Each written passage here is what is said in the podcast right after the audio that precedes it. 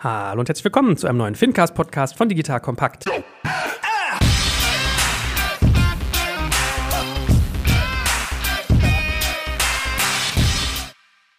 Name ist Jörg Kaczmarek und heute geht es um das Thema digitale Vermögensverwaltung. Wer heute zuhört, nimmt ganz viele tolle Sachen mit, nämlich wir haben endlich mal einen Gast auch in unserem Format, haben uns zu entschlossen, dass wir das aufmachen. Also neben mir sitzt nicht nur André, dazu gleich mehr, aber ihr werdet ganz viel erfahren, natürlich, was gibt es da für Anbieter, wie funktioniert das, nach welchem Geschäftsmodell arbeiten die eigentlich. Für mich auch eine ganz spannende Frage, die André im Vorfeld eingebracht hat. Welche KPIs habe ich eigentlich, wenn ich als Unternehmen im Internet Vermögensverwaltung anbiete und ganz viele Sachen mehr. Ja, Regulierung, welche Historie gibt es da, welchen Tech-Stack habe ich gebaut, wie skaliere ich das Ganze, wie vertreibe ich es und so weiter und so fort. Also ihr merkt, randvoll mit spannenden Infos. Aber first things first, erstmal herzlich willkommen, lieber André. Schön, dass du da bist. Hallo Joel, vielen Dank. Das erste Mal in eurem neuen Büro. Ja, fühlst du dich wohl? Ja, super. Nett, ne? Wir haben hier, das kann man als Zuhörer ja nicht sehen, äh, so über zwei Meter hoch äh, haben wir äh, Unmengen von Pflanzen, weil wir immer gelernt haben, wir müssen Sauerstoff in den Raum holen. Ansonsten kriegt man Kopfweh, wenn man hier lange sitzt. Ja, habe ich noch nicht. Ich kann mal einen Podcast machen, was Learnings waren, seitdem wir hier sind. Ey, oh, alter Schalter. Also man zahlt ganz schön Lehrgeld, wenn man ein Studio einrichtet.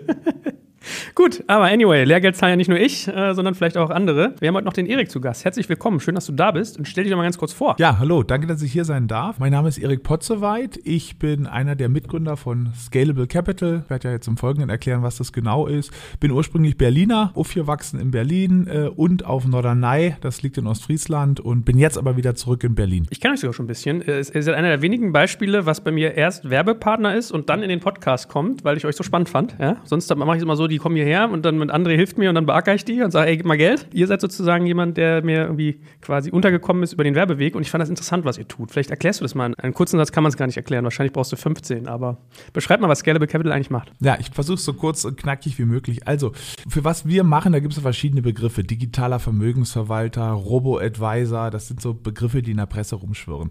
Was heißt das eigentlich? Wir legen Geld von hauptsächlich Privatinvestoren mit Technologie an. Also ganz konkret ist es so, wenn du jetzt Geld anzulegen hast, sagen wir mal, da liegen, was weiß ich, hast freies Kapital, ja, 10.000, 20.000, wie auch immer, und möchtest es jetzt am Kapitalmarkt anlegen, also in Aktien und Anleihen, dann hast du eigentlich so zwei große Alternativen. Die eine Alternative ist das selber machen. Du holst dir irgendwie so ein Direktdepot bei der, ja, weiß ich, ING, bei der Comdirect, sonst wo und machst es selber. Oder du gehst in eine Bankanlageberatung. Ja, da gehst du zum Berater, der setzt sich mit dir hin, meistens eine nette Krawatte mit Krawattennadeln noch dazu und dann werden dir bestimmte, meistens Fonds der eigenen Bank äh, hauptsächlich äh, empfohlen. So. Und wir haben unserer Meinung nach einen, eine sehr gute Alternative geschaffen und zwar bei uns gehst du auf die Webseite oder lädst die App runter. Dort kriegst du Fragen gestellt, so ein Fragenkatalog, ja, so 12, 13, 14 Fragen und dann wird ein Anlageprofil für dich erstellt und dann legt die Software letztendlich, Software oder man kann auch Algorithmus sagen, legt automatisch das Geld für dich an. Und jetzt kommt noch ein besonderer Kniff, wir legen das ausschließlich in sogenannten ETFs, sogenannten Indexfonds an. Ja, also was das ist, kann man selber drei Stunden äh, Podcast allein darüber halten, aber eine ganz kurze Abkürzung ist, das sind sehr, sehr kostengünstige Finanzprodukte, meiner Meinung nach eine der besten Erfindungen, überhaupt wahrscheinlich der äh, sinnvollsten Erfindungen am Kapitalmarkt in den letzten 20, 30 Jahren wo du auf einen Schlag mit so einem ETF einen ganzen Börsenindex kaufen kannst. Also den S&P 500. Das sind die 500 größten Aktien Amerikas oder, oder der USA. Und das kannst du mit einem Schlag kaufen. Äh, die ETFs sind sehr viel günstiger als die Fonds, die die Banken meist vertreiben. Und da lässt sich sozusagen sehr gut Vermögen mit aufbauen. Und die Software macht das alles für dich. Dann hast du eine App, wo du das alles einsehen kannst. Wie lief's, ging's hoch, ging's runter, äh, wie viel ist in Aktien, wie viel ist in Anleihen investiert und dergleichen. Also mir geht es ja auch immer so, wenn ich irgendwie zum Finanzberater gehe, der Schmerz ist ja irgendwie immer, dass die so biased sind. Also, dass sie entweder eine Provision kriegen, wenn sie ein Vermittler sind, oder wenn sie ein Institut sind, dass sie quasi ihre eigenen Produkte mir aufs Auge drücken und du eigentlich als Laie fairerweise wahrscheinlich nicht weißt, ist das jetzt gut oder schlecht. Ja, also du triffst den Nagel auf den Kopf. Das heißt ja Anlageberatung. Es ist aber gar keine Beratung. Es ist immer Produktverkauf. Das Wort Beratung, also wenn man zu einem Rechtsberater geht, ne, dann zahlt man den pro Stunde und man geht davon aus, dass der im besten Interesse des Mandanten berät. In der Bankanlageberatung ist es nicht so. Also die wollen jetzt auch nicht, dass der Kunde Geld verliert. Die wollen schon, dass der happy ist, dann kommt er wieder.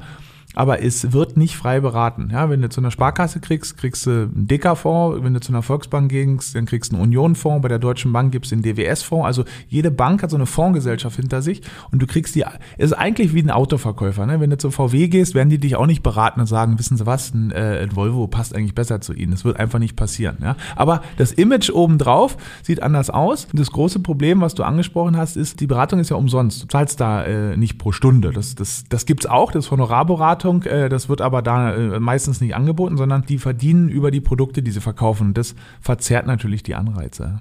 André, was waren denn so deine Berührungspunkte mit dem Thema? Du bist ja im Banking-Bereich zu Hause, bist ja der Banking-Papst. Naja, das ganze Thema war ja eins der ersten im gesamten Fintech-Umfeld. Du hattest natürlich am Anfang so ein paar Payment-Lösungen und aber somit das, ich sag mal, anderthalbste, zweite war eigentlich das ganze Thema Anlagevermittlung, Anlageberatung und ähm, da seid ihr natürlich ähm, nicht als allererste da gewesen, aber ähm, Scalable ist, glaube ich, mindestens vier Jahre, vier Jahre mhm. unterwegs. Vier Jahre am Markt, ja. ja vier Jahre, das hast du ganz, ganz gut geschätzt und äh, unterwegs und ich habe das damals einfach auch so wahrgenommen, dass ich gesagt habe, so, okay, da nimmt jemand ein Stück weit die bestehenden Player aus dem Markt raus und versucht effiziente Produkte, so wie du es gerade beschrieben hast, nämlich ETFs, direkt an den Mann, an die Frau zu bekommen und äh, das unter Nutzung von, von, von Technologie. Und ähm, das war, glaube ich, ein wunderbares Beispiel dafür, wie Fintech im Grunde genommen den Markt ein Stück weit auf den Kopf stellen konnte, ne? weil du einfach Technologie benutzt hast und auch den Kundenzugang benutzt hast, ähm, um halt effizienter und günstiger für den Kunden und möglicherweise auch besser für den Kunden Produkte anbieten zu können. Das war so meine, meine erste Berührung Berührung mit Scalable. Was für mich am Anfang nicht so ganz klar war, das kommt dann so ein bisschen aus der Regulierungsecke. Was seid ihr? Ne? Das ist so ein bisschen so die Einordnung, weil bist du einfach nur ein Vermittler? Hast du ja gerade das, das Wort schon ein paar Mal benutzt? Oder ist es der Verwalter? Ne? Das steckt ja in dem Thema digitale Anlage, äh, Verwaltung oder sowas drin. Und deshalb musste ich erstmal am Anfang verstehen. Und da habt ihr, glaube ich, einen anderen Weg eingeschlagen als viele andere am Anfang, weil ihr so von vornherein gesagt habt, wir machen nicht nur eine reine Vermittlung. Ne? Genau, richtig. Also äh, du hast eigentlich ganz, schon, schon ganz gut vorbereitet. Wir sind, also vom rechtlichen Status her, wir sind BaFin reguliert. Das heißt, wir treffen als Verwalter, kriegen wir sozusagen eine Vollmacht vom Kunden und treffen die Anlageentscheidung für den Kunden. Ne? Das heißt, wir vermitteln dir nicht was oder du musst auch nicht die Entscheidung treffen, sondern wir machen das für den Kunden. Und wenn du sozusagen das, die Entscheidung über die Geldanlage für deine Kunden triffst, dann, dann brauchst du eine Erlaubnis der BaFin. Und in England machen wir das ja auch. Äh, da haben wir die Erlaubnis der FCA, das die, der dortige Aufseher. Und das haben wir uns schon sehr früh geholt. Damit waren wir einer der ersten digitalen Vermögensverwalter. Viele andere waren damals noch auf dem Vermittlermodell. Und das war, glaube ich, ein so ein erster Erfolgsfaktor, weil die Leute wollen halt, dass äh, ja nicht einfach nur eine, eine shiny Webseite, die dann hintenrum wieder Fonds verkloppt. Ich glaube, vielleicht, Erik, um, um einmal da einzuhaken, ich glaube, damit, damit, Leute verstehen, was das bedeutet. Ne? Also normalerweise sagst du, ähm, ich habe jetzt so wie 2000 Euro, 5000 Euro und ähm, lege die in ein ganz bestimmtes Produkt an. Aber was ihr sagt, Joel gibt dir einen gewissen Betrag aus seinem Vermögen, sagen wir mal 20.000 Euro und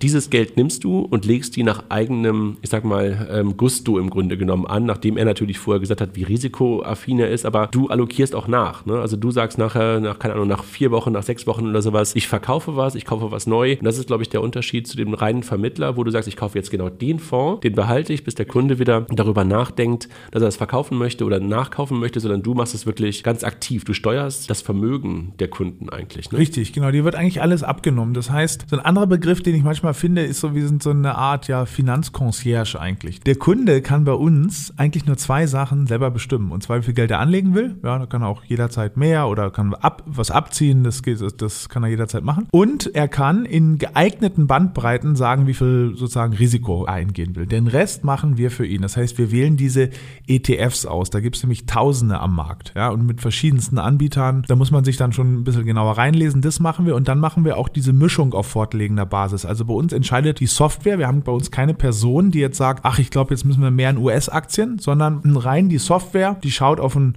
auf das Rendite-Risiko-Verhältnis und die entscheidet dann, von deinem Geld sollen was sich 30 Prozent in US-Aktien und 10 Prozent in deutsche Aktien und so viel Prozent in Unternehmensanleihen. Das wird aber alles für dich gemacht und für viele Kunden ist das das erste Mal, dass die wirklich so einen Verwalter, der ihnen das abnimmt, haben. Das, das, das ist eine ganz neue Erfahrung für die. Also vielleicht dann nochmal, du fragtest ja, wie so die Berührung war und wie ich das wahrgenommen habe. Und ich glaube, der, einer der Punkte ist ja, dass auf Technologie etwas demokratisiert. Und das finde ich bei euch ist ein wunderbares Beispiel dafür. Vermögensverwaltung Verwalter gibt es ja schon lange. Nur konnten sich das natürlich nur wenige Leute eigentlich leisten, weil es immer darum ging, dass es einfach wirklich mit einem gewissen Reichtum eigentlich verbunden war, dass jemand dir genau diesen Job abgenommen hat. Und da hast du jetzt Technologie oder habt ihr Technologie zum Einsatz gebracht und nutzt sie, um das einfach einer viel, viel breiteren Masse im Grunde genommen demokratisierend anbieten zu können. So verstehe ich jedenfalls den, den, den, Ansatz. Ja, absolut. Ich meine, du kommst ja aus Hamburg, da ist ja so typischerweise so, so ein Hort auch von der, der Private Banking, der Vermögensverwalter und gerade nicht das beste Image haben momentan. Ja, ne? nee, gerade genau. Aber typischerweise kommst du in eine gute Vermögensverwaltung eigentlich erst ab einer halben Million, Millionen rein. Ja, manchmal sogar noch äh, liegt die Grenze noch weiter äh, oben. Und mit ja, Software, mit Technologie kannst du die Grenze sehr viel tiefer senken. Ihr habt am Anfang, halt glaube ich, angefangen mit 40.000 oder 30.000 als Und jetzt sind wir bei 10.000. Ja. Das ist eigentlich die Schwelle, die wir schon eine ganze Zeit haben. Ist immer noch Geld, aber es gibt auch Anbieter, Mitbewerber von uns, die das schon ab 500 Euro oder so machen. Ne? Also das hat genereller Technologie die Schwelle für eine gute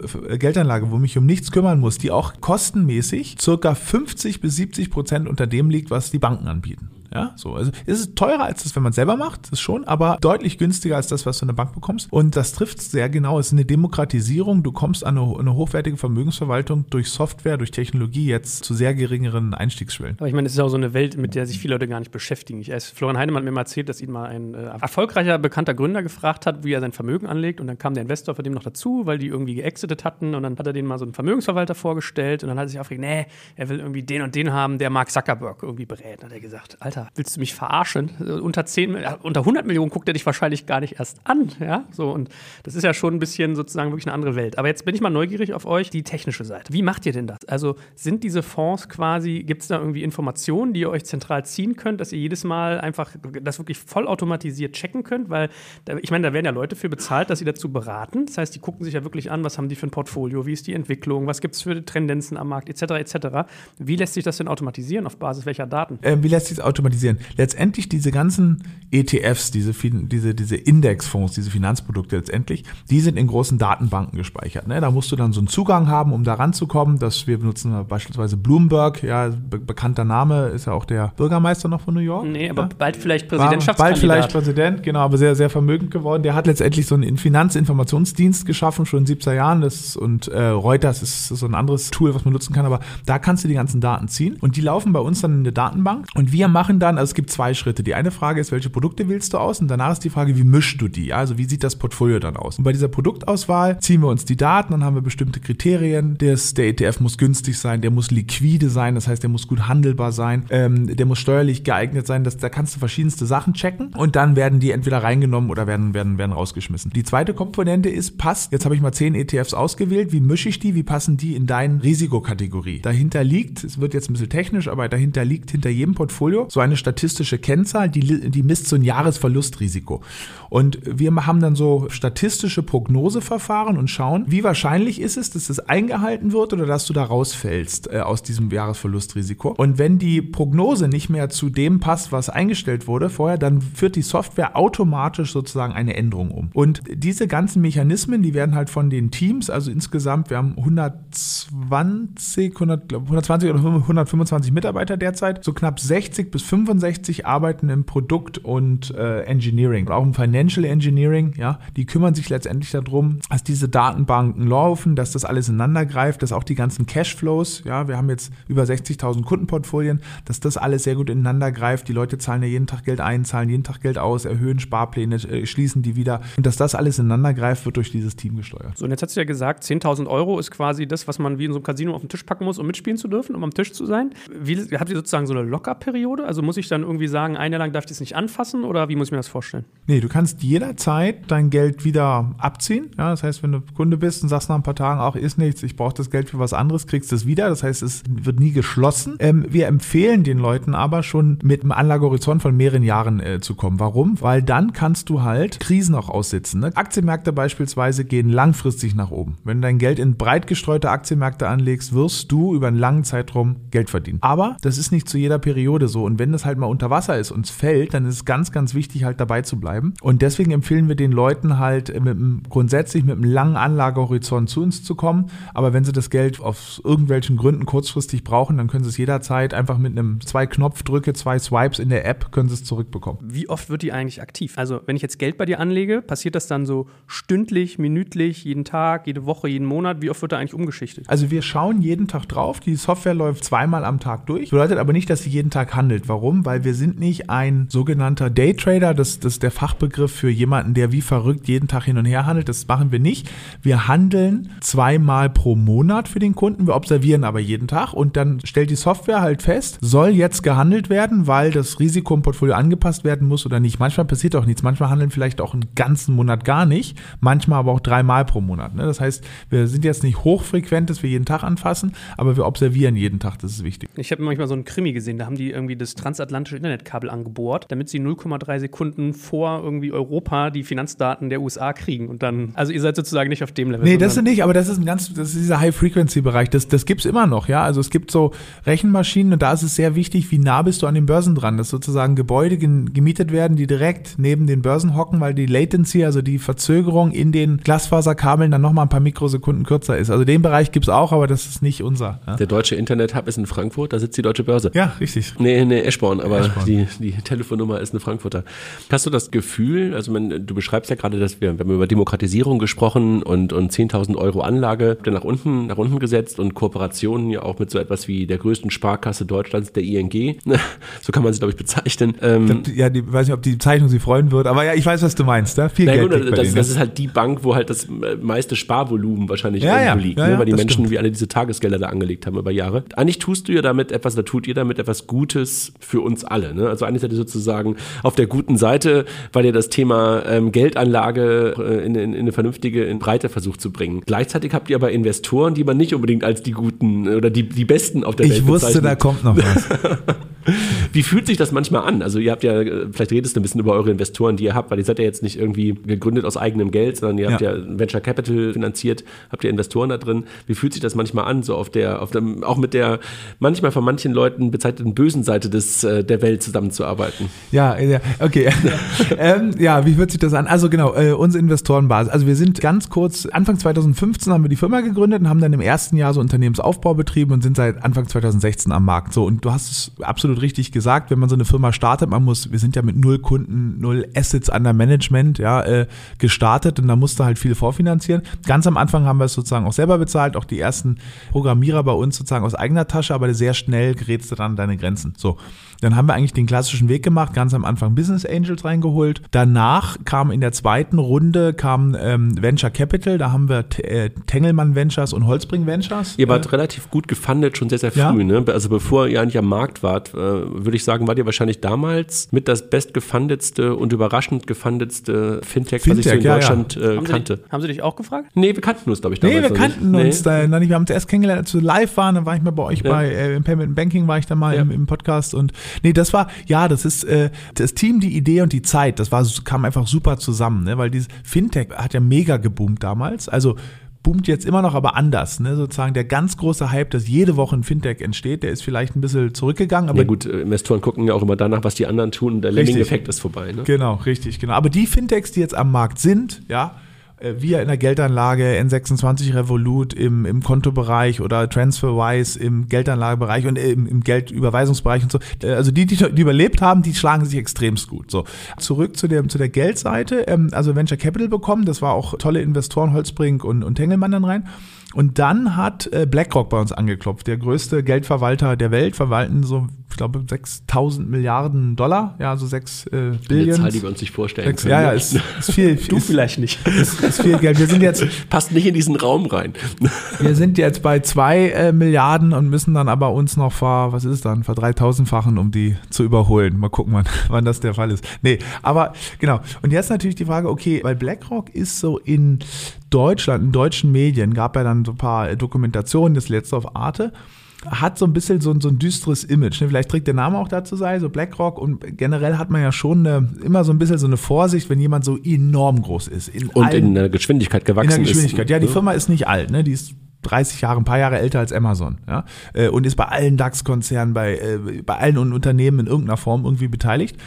Was man dazu wissen muss, ist, wie diese Beteiligung aussieht. Das, der Großteil von BlackRocks Geld kommt von diesen ETFs. Ja, das heißt, da sind sie sozusagen zwar der äh, wenn Sie jetzt äh, bei der Deutschen Bank beteiligt sind, dann sind Sie zwar offiziell stehen Sie da drauf, aber das Geld ist gar nicht Ihr Geld, sondern es ist das Geld von, was ich, Privatkunden, irgendwelchen anderen Kunden, was sie treuhänderisch verwahren. Ja, sie sind eigentlich ein sehr, sehr großer Treuhänder. Das ist nicht zu verwechseln mit so einem, mit einem, was weiß ich, einem Hedgefonds oder vielleicht einem anderen Fonds, der direkt sein eigenes Geld in was einsetzt, sondern wenn du einen ETF auf dem DAX kaufst, du investierst da 100 Euro, dann, dann nimmt BlackRock das Geld und dann müssen sie das auf die 30 DAX-Aktien investieren. Dann müssen dann Adidas kaufen, eine Allianz und so runter. Das heißt, sie stehen da zwar offiziell sozusagen als Shareholder drin, aber es ist nur treuhänderisch verwahrt für dich sozusagen. Das nimmt, meiner Meinung nach, so nimmt das so ein bisschen dieses weltumfassende, äh, ach, die sind überall beteiligt. Das meiste Geld, was sie verwalten, da sind sie eigentlich Treuhänder für ihre Kunden, ja, und müssen das so aus, aus, ausführen. Aber ja, vom Image her äh, äh können sie sich da, glaube ich, noch verbessern in Deutschland,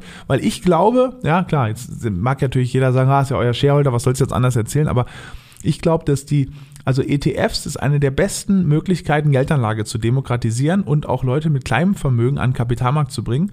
Und daher, das ist das große Business eigentlich von BlackRock. Die haben eigentlich totales breites sozusagen Retail-Business, ja. Und ich habe ja sozusagen, wenn du sozusagen von den großen Finanzkräften sprichst, ich habe ja früher, war, war ja sieben Jahre bei Goldman Sachs, ja, da äh, sozusagen, ja, das da ist es dann schon so, da sind viel unter Umständen vielleicht diese, ähm, ja, die äh, Verzweigung, manchmal Interessenskonflikte sehr viel größer als bei einem, als bei einem Asset Manager, der äh, das Geld der Kunden hat, Mandaten sozusagen, äh, muss das da anlegen. Ja? Also, Sympathisch, dass du die dich Goldman Sachs, so richtig schön deutsch Goldman Sachs, das klingt so richtig ja, nach. ich mache das mit Absicht, weil dieses ursprünglich sind zwei Deutsche aus dem Schwarzwald, ne? Äh, Markus Goldmann und Samuel Sachs, die in Amerika gegangen sind, genau wie die Lehmann-Brüder, die haben in einem Nachbardorf da gelebt, ja, die haben die Lehman Brothers sozusagen, die, die es nicht mehr, ja, aber nee, es waren alles Deutsche, die da vor, vor 160 Jahren in Amerika ausgewandert ausgewandert sind. Aber so wie Donald Trumps Familie halt auch, ne? Ja, Trumpf oder wie, ja, irgendwie so hieß er. Erschreckend, was bringen wir für Leute hervor? Aber André, äh, damit wir Erik noch mal ein paar Minuten kurz weitergrillen, äh, warum hat denn BlackRock so einen schlechten Ruf?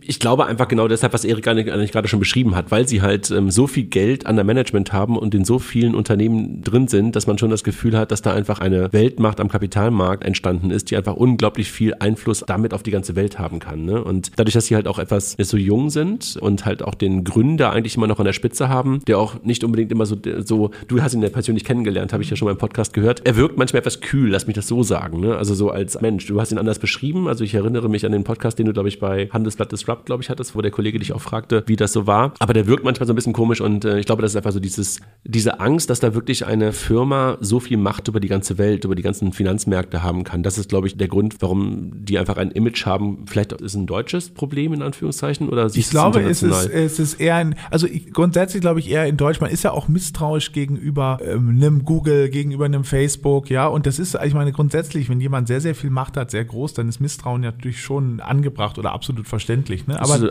das, es schützt das, manchmal. Ne? Das schützt. Ne? Das Image, was BlackRock in Amerika hat, ist ein ganz anderes, ja, weil da werden sie halt gerade nicht. Da haben eher sozusagen Investmentbanken oder dergleichen oder Hedgefonds ähm, haben da ne, unter Umständen auch ein negatives Image. BlackRock hat da eigentlich ein sehr positives Image, weil sie haben halt wie gesagt enorm günstige Finanzprodukte, helfen da das meiste Geld, was sie verwahren, ist wirklich für Privatinvestoren, für, damit die Altersvorsorge und Geldanlage machen. Ne? Also sozusagen führen da überhaupt nichts Böses im Schilde, sondern eine, eine ganz wichtige Sache, um einfach dem amerikanischen Arbeiter, amerikanischen Menschen sozusagen bei der Geldanlage zu helfen. Aber ja, diese, diese absolute Größe, ja. Aber ich meine, muss sich jeder selber ein Bild machen. Was ich ganz interessant fand, wenn man zum Beispiel diese Arte-Präsentation schaut, ne, ob, also ich habe dann auch Freunde gefragt, sag mal, und was ist denn dein Bild nachher gewesen? Sagte, na, so ein bisschen war das Ganze schon tendenziös. Die haben versucht, so ein bisschen was, immer so böse Musik, die im Hintergrund aufschaut, aber den handfesten Skandal oder so hatten die noch nie. Ganz anders als wirklich sozusagen Banken oder normale Banken, die wir in Deutschland haben, die eigentlich bei jedem äh, Finanzschweinereien sozusagen mit dabei waren. Das ist bei BlackRock nie der Fall gewesen. Nee, äh, ich glaube, das ist auch nicht. Ich glaube, da geht es nicht irgendwie um konkrete Sachen, sondern ich glaube, dadurch, dass es einfach auch so ein bisschen undurchsichtig in Anführungszeichen ist, weil das so Produkte sind, die eigentlich auch eher unsichtbar im Hintergrund wirken und dann sagst du gerade treuhänderisch wirken sie halt auch ähm, in Unternehmen Ähm, das ist, glaube ich, eher so ein bisschen so diese, diese tendenzielle Angst, die da mitspielt. Aber lass uns vielleicht gar nicht so lange über, über BlackRock sprechen, aber das war, ist ja schon etwas, wir sprechen über Demokratisierung und, und äh Aber du, du kannst uns ja mal abholen. Also ich erinnere mich, ich war einmal mit so einem Banker in der Klasse, von der du jetzt sozusagen redest, auch mal essen. Und die haben ja dann so wirklich den feinsten Zwirn, Maßanzug und dann so Manschettenknöpfe. Und dann habe ich ihn gefragt, sagen, was ist denn das für ein Parfüm, nach dem sie hier duften? Das fliegt ja hier über den Tisch zu mir. Ja, das, ja, das heißt Greed.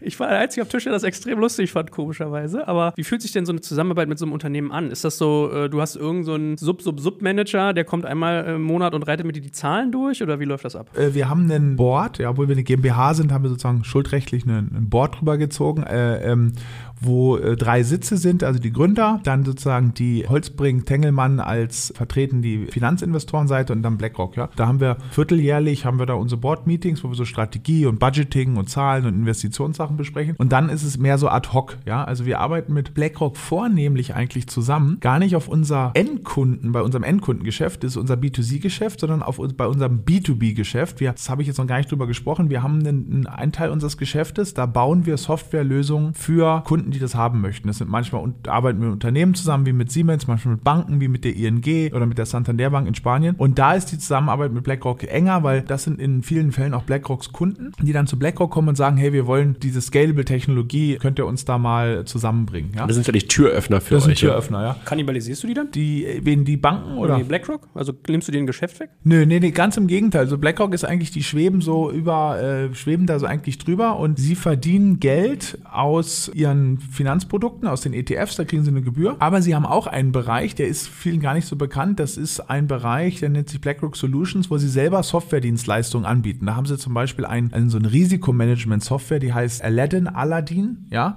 Da vornehmlich große Banken und Versicherer nutzen die, um ihre Risikopositionen zu verstehen. Also beispielsweise, du bist jetzt ein japanisches Versicherungskonzern und willst auf Knopfdruck rausfinden, ähm, was passiert, wenn Griechenland pleite geht, was passiert dann mit mir? So. Und dann Aladdin, diese Software, die kann dir das sagen. So.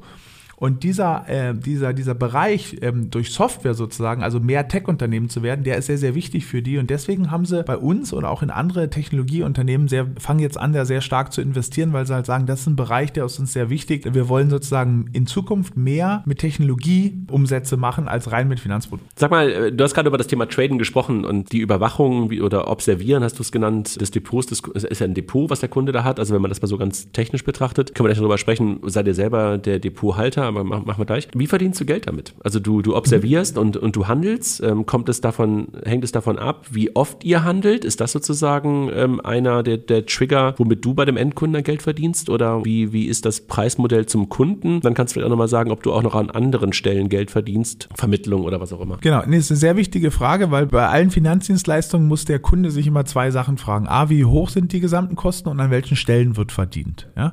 Äh, genau richtig, damit die Anreize sozusagen, der, der die Dienstleistung für mich da erbringt, dass die äh, möglichst nah an, meiner, an meinen Anreizen sind. So, wir haben nur eine Einkommensquelle. Die Einkommensquelle ist, wir nehmen eine Gebühr auf die äh, verwalteten Gelder. Also wenn du jetzt 10.000 Euro beispielsweise anlegst, ne, dann kostet dich das 0,75 Prozent pro Jahr, also 75 Euro pro Jahr. Wir rechnen das pro Monat ab, also 6, was sind das, 6,25 Euro pro Monat. So. Und in dieser Gebühr, was ist da alles drin? Da ist drin unser Anteil für unsere Dienstleistung, ja, der beträgt so manchmal teilen wir den uns auch mit Partnern. Bei der ING, da teilen wir uns den beispielsweise. Oder in unserem Eigengeschäft, da beträgt dieser Anteil so zwischen so 0,4, 0,45 behalten wir. Also 45, 45 Euro würden wir behalten. Und der Rest geht für Handel und Depotführung drauf, weil das Depot liegt halt nicht bei uns, also die Wertpapiere, die liegen nicht bei uns, sondern die liegen bei einer Depotbank. Ja, da haben wir in Deutschland die ING oder die Baderbank. Das ist auch, das ist der klassische Aufteilung eigentlich, der, der die Anlageentscheidung trifft und dort, wo die Gelder liegen, dass die beiden Orte getrennt sind. Da werden die Wertpapiere verwahrt und für die Verwahrung und für den Handel müssen wir auch zahlen.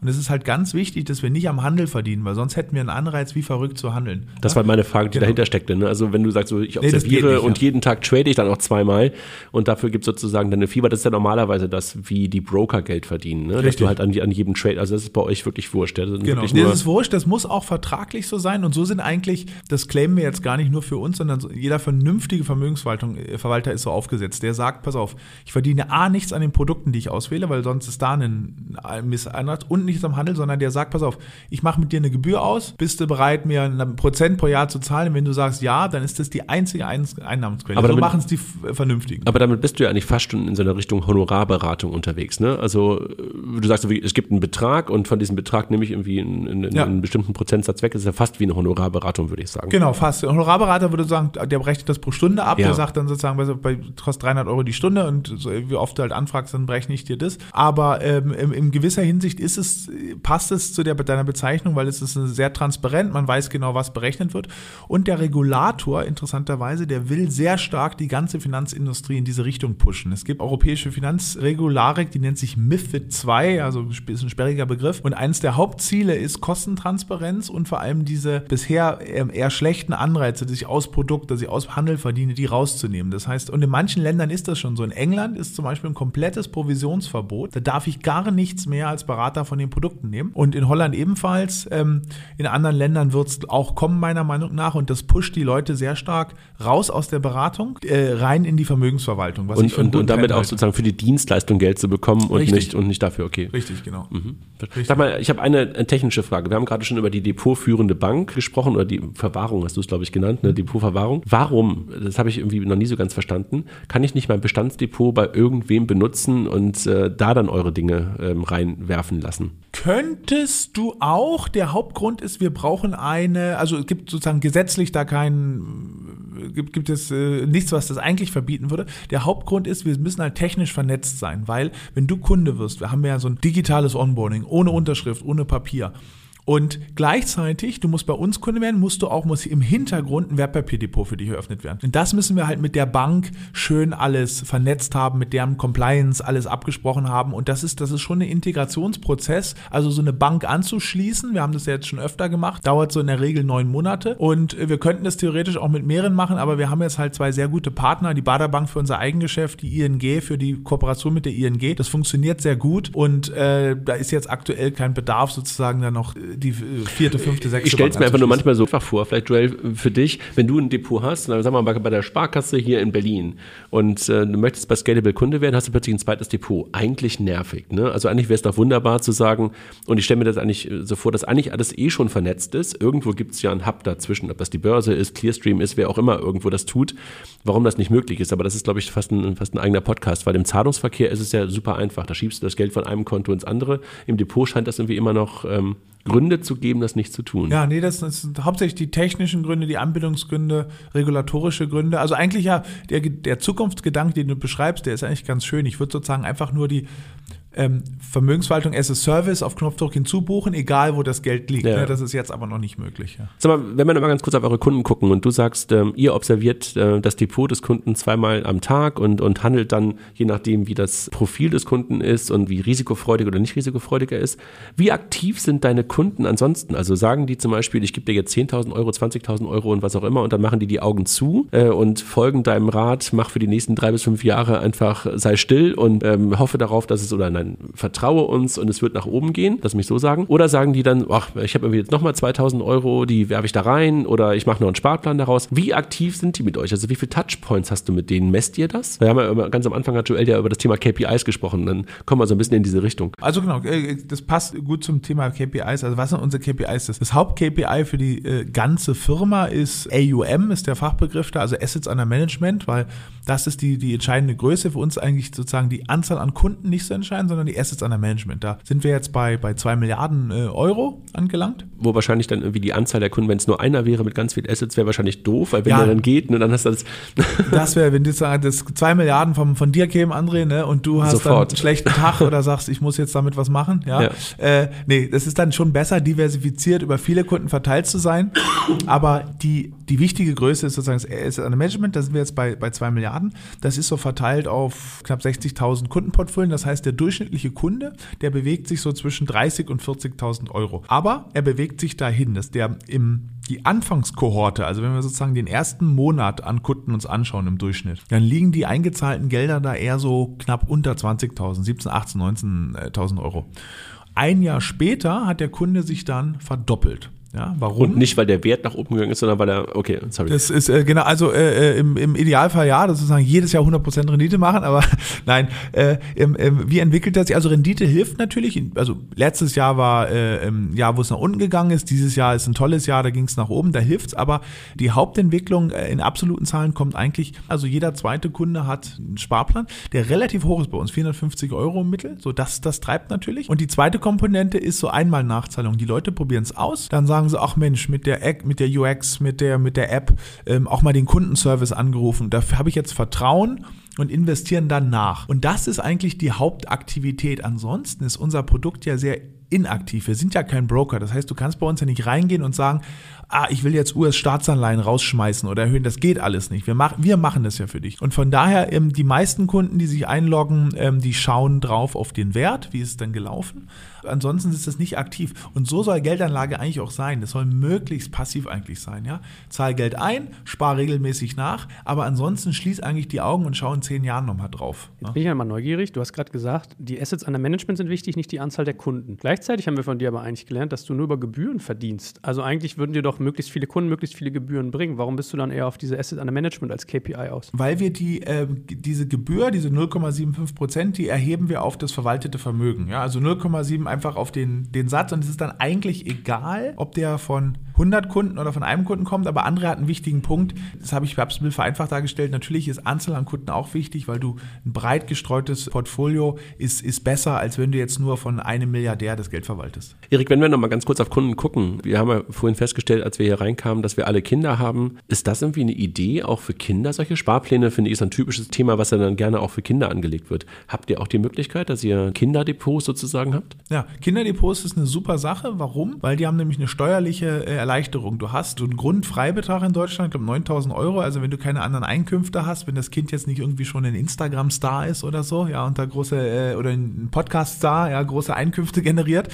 dann sind eigentlich 9000 Euro überhaupt Einkünfte, Erträge, Kapitalerträge, was auch immer, sind steuerfrei. Und das ist natürlich dann super, weil eigentlich zahlt, wenn du für so ein Kinderdepot hast, zahlst du da nie Steuern drauf. So, das ist eine gute Sache. Wir selber haben Kinderdepots und wir haben auch, wir arbeiten mit einer ganz interessanten Firma zusammen, die heißt Oscar. Und Oscar ist so ein Familien-Robo-Advisor. Ja, da geht's schon, bei uns geht's ja ab 10.000 Euro los, bei denen geht's schon ab, ab 25 Euro pro Monat los. Und da kannst du dann ganz easy für die Kinder, für die Tochter einen äh, digital ein, ein Kinderdepot eröffnen und äh, oder Tante, Onkel, Opa können da reinsparen und äh, hast dann einen tollen Service. Und da liefern wir sozusagen, haben wir, sind wir das Backbone für die. Machst du sowas, Joel? Äh, ja, habe ich auch gerade jetzt mal nachgedacht, ob ich das mal digital machen sollte. Ich mache das aber noch so klassisch als Rentensparplan. Das heißt, ich habe für meine Kinder eine Rente angelegt, investiere da 25, äh, 25 Euro im Monat und habe so eine Dynamik, was das dann irgendwie. Dann hast du diese Klassiker, darfst zweimal aussetzen, beim dritten Mal musst du wieder erhöhen, darfst zweimal aussetzen und so weiter. Also und äh, also Oscar im Kopf behalten. Ja, ich, ich muss sagen, es ist einfach Pain. Also der ganze Scheiß ist einfach Pain. Ich erinnere mich noch dran, wie es bei mir war, als mein Opa mit mir zur Dresdner Bank gegangen ist. Ich habe so meine Sparsachen da ausgezahlt gekriegt und so. Und das ist so, ich finde, es ist einfach lästig. Ja, ja. Also es ist äh, für viele Leute ist Finanzen einfach ein unsexy Topic. Ja, das ist, man weiß, man muss es machen, aber du hast eigentlich keine Lust, es zu machen. Man schiebt es raus wie die Steuererklärung. Das ist, aber es ist wichtig. Das, das Allerwichtigste ist halt früh anfangen. Ja, das ist wirklich das. Zehn Jahre vorher in so einen Sparplan eingezahlt, das kannst du hinten raus kaum noch aufholen. Und von daher muss man es den Leuten auch sehr, sehr einfach machen. Ne? Also halt kein Gang in die Filiale. Ne? Mit dem Opa wahrscheinlich mit dem Audi A80 oder so noch hingefahren. Ja, ja Mercedes, diese alten ja, Kanten. Ja, ja, das hat ja noch dann Style gehabt. Aber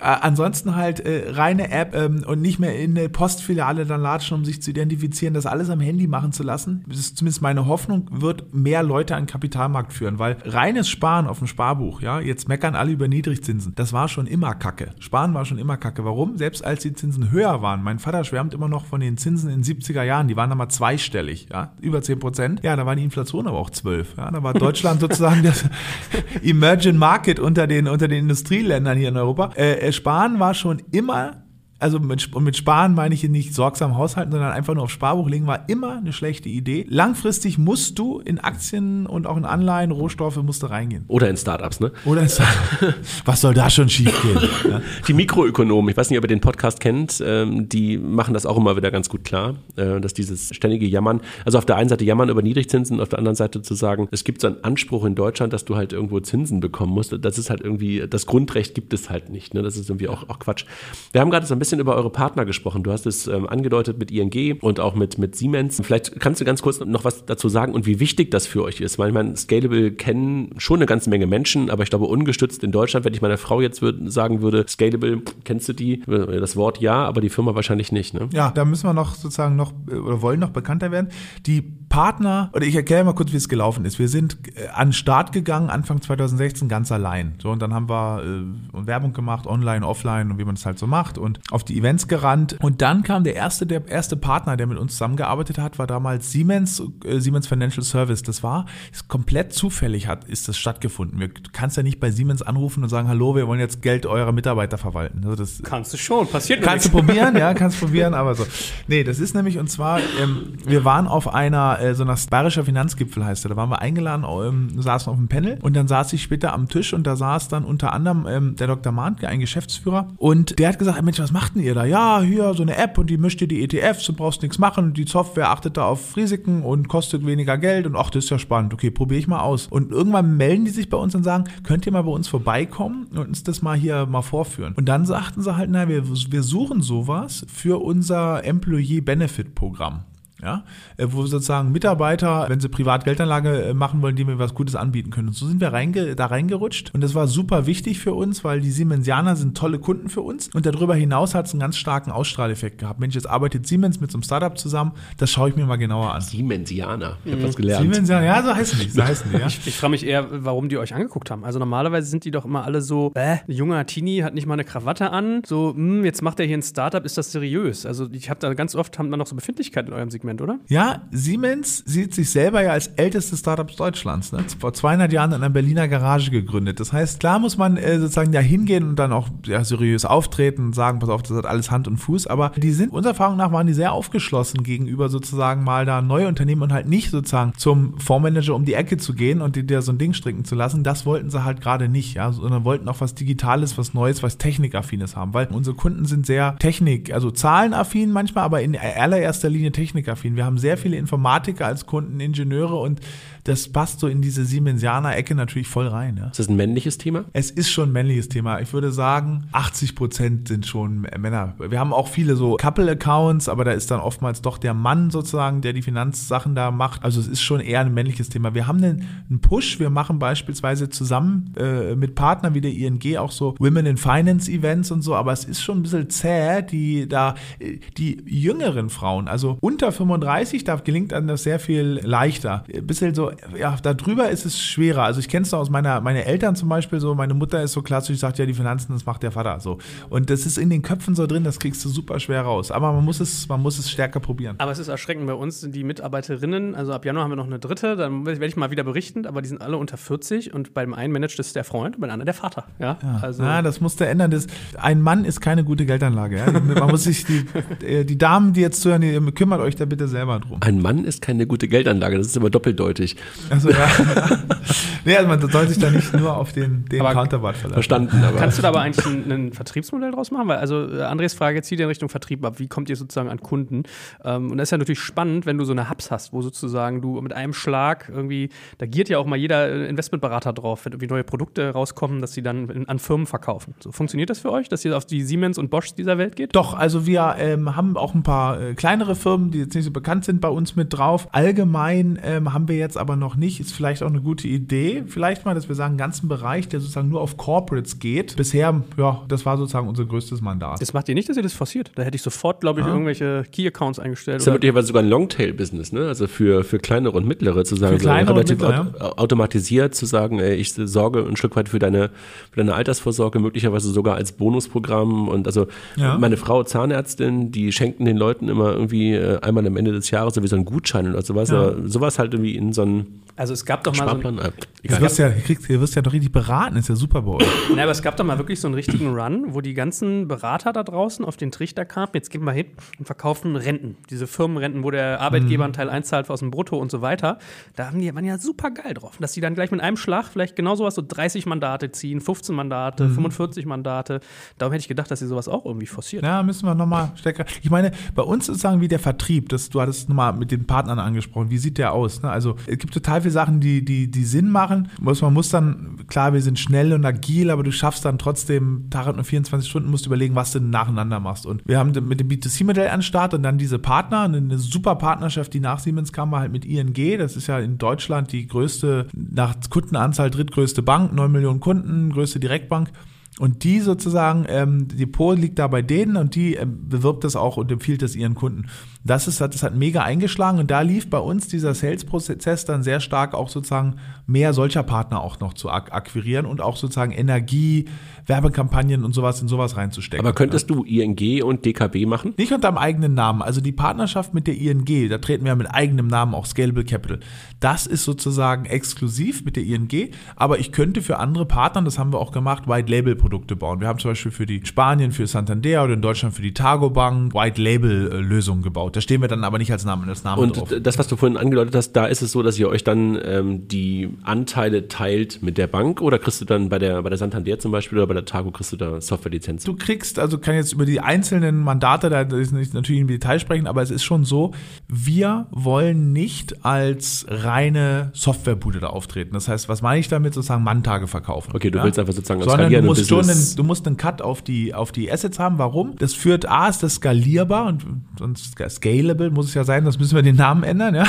Und B, es führt dann auch sozusagen diese Tageberatermodelle, äh, Tagessatzberatermodelle, da sind die Incentives wieder nicht 100% aligned. Da haben wir halt einen Anreiz, Projekte in Länge zu ziehen und wenn wir einen Cut auf die Gebühr kriegen, äh, selbst wenn er kleiner ist als unserem eigenen Geschäft, haben wir totalen Anreiz, das Geschäft groß zu machen und deswegen macht es meiner Meinung nach Sinn. Ihr habt jetzt zuletzt eine Kooperation mit Weltsparen bekannt gegeben. Ich meine, äh, die machen momentan ja irgendwie alles. Ne? Also Tamasch und Team hat man das Gefühl, ich weiß nicht, ob die irgendwie 1000 Luftballons in die Luft werfen und gucken, welche 20 davon wirklich richtige äh, Heißdüsen oder nach oben fliegen. Was macht ihr da? Was machen wir da? Das ist sozusagen, wir haben ja diese, haben unser Kernmodell beschrieben und das ist sozusagen jetzt eine Erweiterung, dass wir sehen, viele unserer Kunden haben trotzdem, obwohl sie Geldanlage bei uns machen, haben trotzdem Geld auf Tagesgeld und Girokonten rumliegen, so Unverzinsen. Dann gibt es 0% in Deutschland, bei manchen jetzt schon Negativzins sogar. Und über die Weltsparenplattform kommst du ja an europäisches Tages- und Festgeld ran, wo manchmal, weiß ich, Italien, äh, Schweden, sonst wo die, die Gebühren, um, äh, nicht die Gebühren, die Zinsen etwas noch höher liegen. Und haben gesagt, Mensch, das bieten wir auch mal unseren Kunden an. Wir bieten das aktuell nur den Kunden an, die bei der Baderbank äh, sind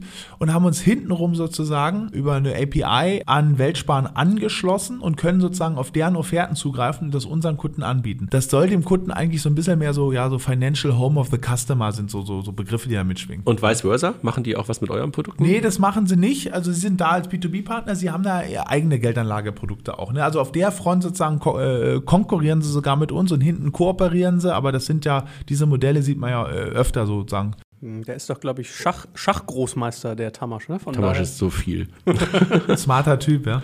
Absolut. Na gut, man merkt dir ja auch an, du bist ja auch nicht ganz auf den Kopf gefallen. Oh je, sind mit so vielen Lorbeeren jetzt hier.